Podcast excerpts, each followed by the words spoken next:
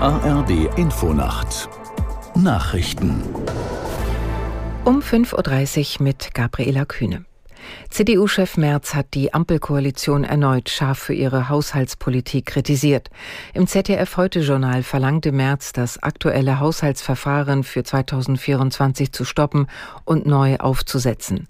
Vor dem Hintergrund des jüngsten Urteils des Bundesverfassungsgerichts kündigte er zudem an, weitere Klagen gegen Sondervermögen der Bundesregierung zu prüfen. Ich habe heute ein Rechtsgutachten in Auftrag gegeben um festzustellen, ob die Entscheidung des Bundesverfassungsgerichts, die verkündet worden ist, nicht nur für den Klima- und Transformationsfonds, sondern auch für den Wirtschaftsstabilisierungsfonds gilt. Ich rechne damit, dass ich äh, in der nächsten Woche, Ende nächster Woche, spätestens Anfang übernächster Woche ein erstes Ergebnis habe und darauf, auf dieser Grundlage werde ich dann die Entscheidung treffen, ob wir auch gegen den WSF nach Karlsruhe gehen. Unionsfraktionschef Merz. Der Bundestag hat die Regelungen für die Gas- und Strompreisbremsen verlängert. Das Parlament beschloss am späten Abend, die Energiepreise für Privathaushalte noch bis Ende März 2024 zu deckeln.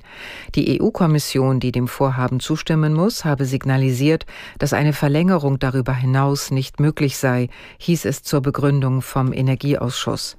Durch die Preisdeckel sollen infolge des Ukraine-Krieges gestiegene Kosten für Gas und Strom abgefedert werden. Der türkische Präsident Erdogan beginnt heute seinen Besuch in Deutschland. In Berlin wird er zu einem Gespräch mit Bundeskanzler Scholz zusammenkommen. Zentrales Thema dürfte der Krieg im Nahen Osten sein. Es ist Erdogans erster Besuch in Deutschland seit drei Jahren. Er hatte zuletzt mit Israel kritischen Äußerungen und Aussagen, die den Terror der Hamas relativieren, für Aufsehen und Kritik gesorgt. Der Besuch des türkischen Staatsoberhaupts wird von einem Großaufgebot der Polizei gesichert.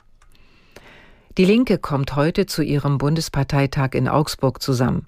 Es wird dabei auch um eine Positionierung der Partei gegen das neue Bündnis der früheren Fraktionschefin Wagenknecht gehen. Aus Augsburg Ingo Lierheimer. Seit vielen Monaten prägen parteiinterne Auseinandersetzungen das Erscheinungsbild.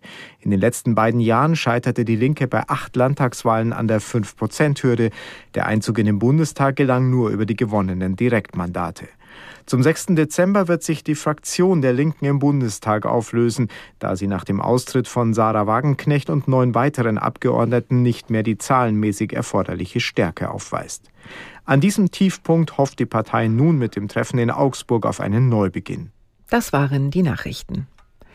Das Wetter in Deutschland. Heute gebietsweise Regen, im Bergland teils Schnee, Höchstwerte 0 bis 9 Grad. Am Sonnabend wechselnd bewölkt, örtlich Regen, minus 1 bis plus 10 Grad. Am Sonntag verbreitet Regen bei 4 bis 14 Grad. Es ist 5.33 Uhr.